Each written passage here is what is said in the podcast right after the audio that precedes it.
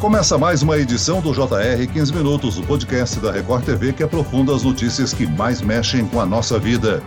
Olha, quase 70% das famílias brasileiras possuem algum tipo de dívida, segundo o levantamento da Confederação Nacional de Comércio de Bens, Serviços e Turismo. É o semestre com o maior percentual desde 2010. A pesquisa diz ainda que, em junho, 25% estavam com contas em atraso. E quem está nessa situação sofre pressão para pagar o que deve e corre o risco de sofrer abusos na oferta de crédito. Uma nova lei busca proteger essas pessoas e evitar o chamado superendividamento. O que muda, hein? Quais as garantias terão esses consumidores? Eu converso agora com o um advogado especialista em direito do consumidor, doutor Emerson Tawil. Bem-vindo, doutor. O Celso, eu agradeço a oportunidade mais uma vez. Estamos aqui à disposição para tentar trazer alguma ajuda aos consumidores do nosso país. Sempre bem-vinda. Quem nos acompanha nessa entrevista é a repórter da Record TV, Catarina Ron. Olá, Catarina. Oi, Celso, Dr. Tawil. Pois é, essa lei do superendividamento cria uma barreira de proteção justamente para os consumidores que, apesar das dívidas, né, demonstram aquela chamada boa-fé. Ou seja, eles querem achar uma maneira de quitar o que devem, mas estão com dificuldades financeiras para isso. Eu acho que seria legal, primeiro, a gente começar explicando o que é que caracteriza uma pessoa superendividada. Quando é que essa situação situação econômica chega a esse ponto? É, na verdade, a caracterização, a própria lei, em seu artigo 54, ela vai fazer essa menção. O que, que é? Justamente o superendividamento. É a impossibilidade manifesta do consumidor, né? Que é pessoa natural, é o requisito essencial. A pessoa natural ou física, né? Que são sinônimos, e de boa fé. É importantíssimo caracterizar que essa pessoa, além de pessoa natural, ela esteja de boa fé é o que acontece? Ela fica na impossibilidade de pagar a totalidade de suas dívidas de consumo, é, as exigíveis e vincendas. O que, que é isso? As que estão por vencer também, sem comprometer o seu mínimo essencial. O que, que é o mínimo essencial? É aquela quantia em que ela tem a necessidade, por força da própria lei, de garantir a sua subsistência. Então, esse é o pré-requisito que a própria lei, já no bojo do seu artigo, ele traz é, ela vai disciplinar, ela faz uma alteração, na verdade, no Código do Direito do Consumidor, né, Código Consumerista, e também no Estatuto do Idoso, que eram pessoas aí que vinham sendo é, lesadas por conta da má aplicação é, de assédios, entre outras coisas. Normalmente, quando a pessoa fica endividada, ela está sujeita a uma série de pressões por parte dos credores, né, doutor? Ah, sem dúvida alguma, né? Aquele, o assédio moral, ligações, e-mail, entre outras coisas. Porém, é, a lei, ela traz em seu benefício, ela foi de uma maneira um avanço muito significativo, né? Agora nós temos a prática para poder ver a sua plena aplicabilidade e, inclusive, foi criado só um, um, um capítulo justamente pra, por conta da prevenção e do tratamento do superendividamento. É, ela traz proibições, por exemplo, de propagandas abusivas, né, em que é, no mercado de empréstimo era muito comum como anúncios do tipo sem consulta ao SPC ou sem comprovação de renda. Hoje, a própria lei proíbe esse tipo de propaganda, porque ela é considerada abusiva e, de certa feita, não pode ser mais utilizada. No mesmo contexto, ela traz também a proibição do assédio, né, ou aquela pressão sobre o consumidor, que nós tínhamos como costume. Né? Ou seja, para contratar, é, no caso do fornecimento de um produto ou serviço de crédito, é, especialmente se for um idoso analfabeto, doente ou em estado de vulnerabilidade, é proibido esse tipo de pressão ou de assédio. Isso é explícito na própria lei. Doutor, é muito comum entre os superendividados, né? Eles primeiro contraem uma dívida e aí eles vão contraindo outras dívidas que é para quitar aquela dívida e uma dívida é feita em cima da outra, né? E aí aquilo vira uma, uma espécie de bola de neve, depois fica difícil para ele negociar essa dívida, ele fica ali todo enroscado. O que que muda nessa lei do superendividamento? com relação à negociação para quem contrata esse crédito? Por exemplo, agora, com essa alteração, as operadoras de crédito ou de fornecedores também, ou os intermediários, eles devem, previamente à contratação desse serviço, eles devem esclarecer adequadamente o consumidor, né, considerada ainda a sua idade, né, a natureza, a modalidade do crédito oferecido, sobre também todos os custos e os incidentes que possam advir dessa contratação. Também devem avaliar, isso é obrigatoriedade, tá ok? Avaliar de uma forma responsável as condições de crédito desse consumidor, né? Se ele tem uma liquidez, se ele tem condições de efetuar esse contrato. Se porventura é, ele for feito, os, os, fornecedores não estão proibidos de fornecer a linha de crédito ou serviço que eles bem entenderem. Porém, deixada de lado essa essa princípio, né, essa parte obrigatória, estão ali suscetíveis a incorrer ali na falta de liquidez do credor e não poderão é, reivindicar esse tipo de crédito. Né? Então, é obrigatório a fazer uma análise desse cliente para saber se ele tem condições de arcar com aquela responsabilidade ou não. Mas a obrigatoriedade passa a ser agora dos fornecedores de serviço de crédito e os intermediários também respondem de uma forma é, solidária. Outra coisa que traz também é a obrigatoriedade da entrega da cópia né, do contrato daquele crédito, coisa que nós não víamos, né? antigamente era como buzina em avião, tinha, mas ninguém tinha visto. Ou seja,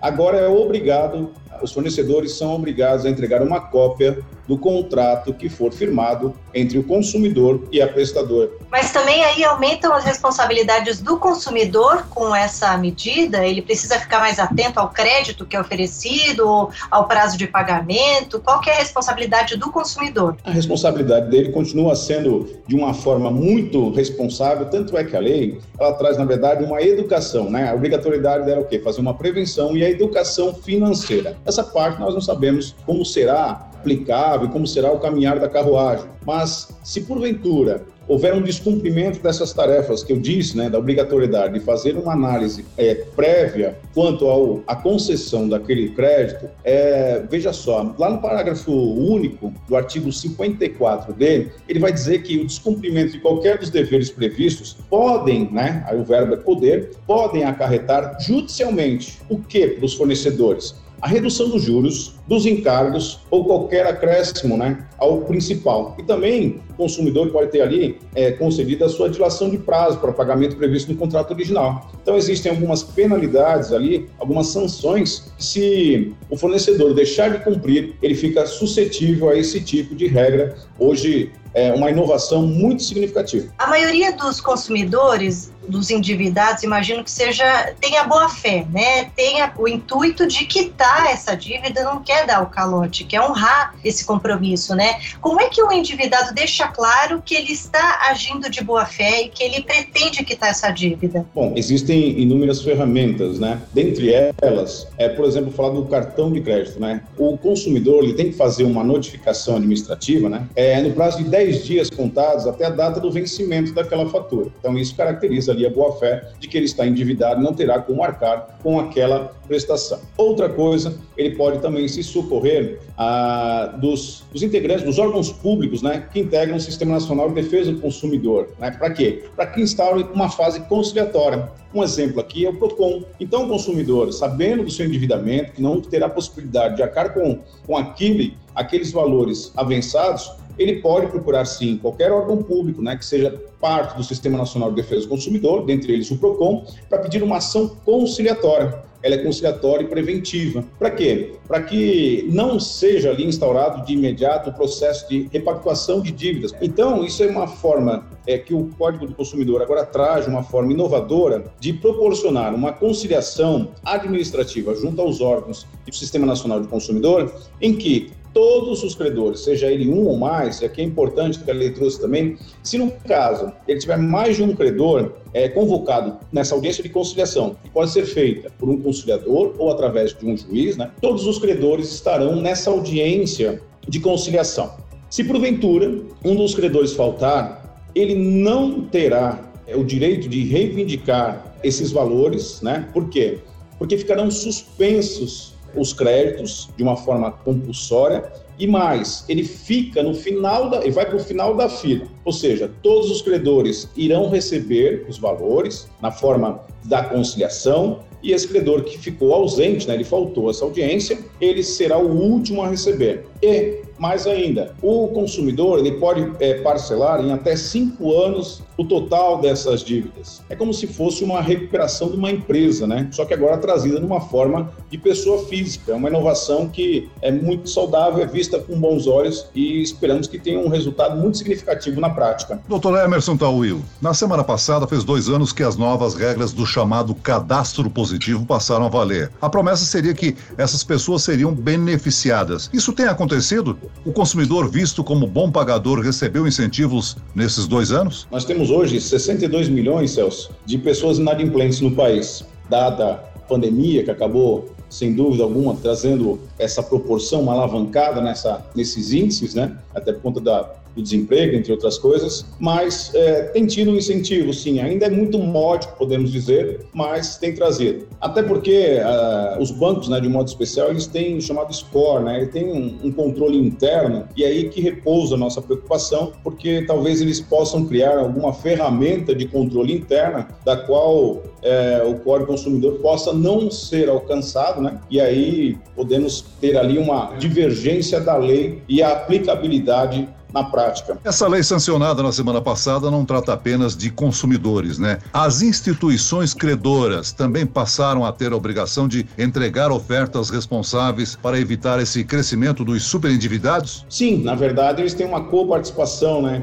Eles têm a obrigatoriedade, sim, de ter a responsabilidade quanto à concessão de um crédito, ou seja, a zeladoria pelo fornecimento de um serviço de um crédito passa a ser muito mais rigorosa por conta dos fornecedores do que propriamente é, o consumidor. O consumidor ainda teve essa manutenção né, da garantia da hipossuficiência, a parte mais frágil dessa relação, e também, é, sem dúvida alguma, transmitiu uma responsabilidade aos fornecedores, dos quais vinham, é, de uma certa forma, burlando algum sistema, trazendo prejuízos muito significativos. É, um dado especial aqui, os idosos é, tinham a parte do assédio de são muitos e são recorrentes os casos de empréstimos consignados hoje com a mudança da lei no caso a fonte pagadora tem que concordar com essa liberação de crédito, ou seja, existe uma comunicação entre o cliente, é o fornecedor e quem faz a fonte pagadora. Então, isso é uma inovação também, porque os idosos é, era uma prática comum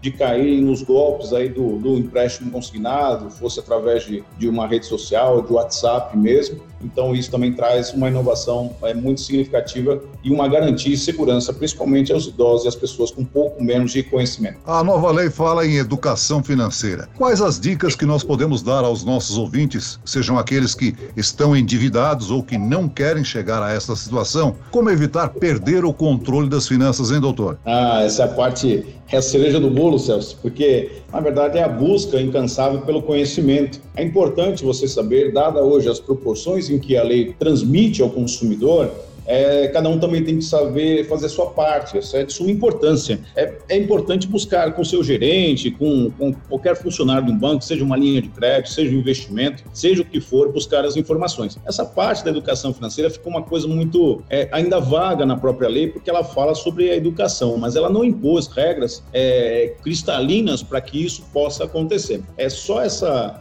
uh, o elencar dos dados mencionados aqui na lei não fazem por si só é, coisa julgada, podemos dizer assim. Então, o consumidor terá um pouco de trabalho, mas deve buscar sim é, fontes para que possa ter uma educação financeira e assim aplicar o seu direito ou buscar um empréstimo, saber lidar com essas coisas do seu financeiro para que não incorra aí numa bola de neve e vire todo esse transtorno desses 62 milhões de brasileiros que sofrem hoje. Doutor, eu queria que você me explicasse um pouco essa história da garantia do mínimo existencial, né? Algumas pessoas podem imaginar que essa lei facilite o calote, e não é essa a intenção, né? Na verdade, é, é facilitar o pagamento, mas é, sem uh, o prejuízo da subsistência, né? Daquilo que é básico para a sobrevivência. É, eu digo que a pessoa de boa fé ela por si só ela não precisa de imposições de regras, ela vai tentar buscar é, a solução mais prática e moldada dentro da sua condição. O grande problema é que as instituições tinham uma grande dificuldade para essas pessoas e elas foram beneficiadas, e aí essa diferenciação é muito importante. O que seria aí o mínimo de subsistência? É, Entende-se, né, a jurisprudência e a doutrina entende que é, 30% do que você ofere, né, dos seus rendimentos líquidos, seriam ali aquela parte que poderia ser comprometida.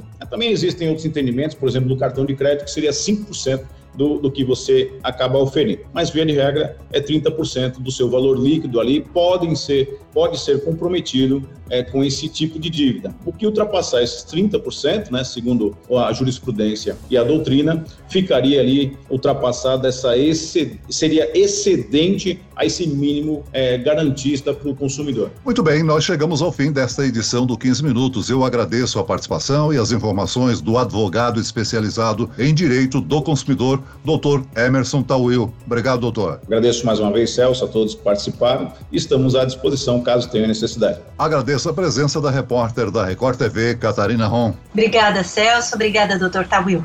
Esse podcast contou com a produção de Homero Augusto e dos estagiários David Bezerra e Larissa Silva. Sonoplastia de Marcos Vinícius. Coordenação de conteúdo, Camila Moraes, Edvaldo Nunes e Luciana Bergamo. Direção de conteúdo, Tiago Contreira. Vice-presidente de jornalismo, Antônio Guerreiro. E eu, Celso Freitas, te aguardo no próximo episódio. Até lá!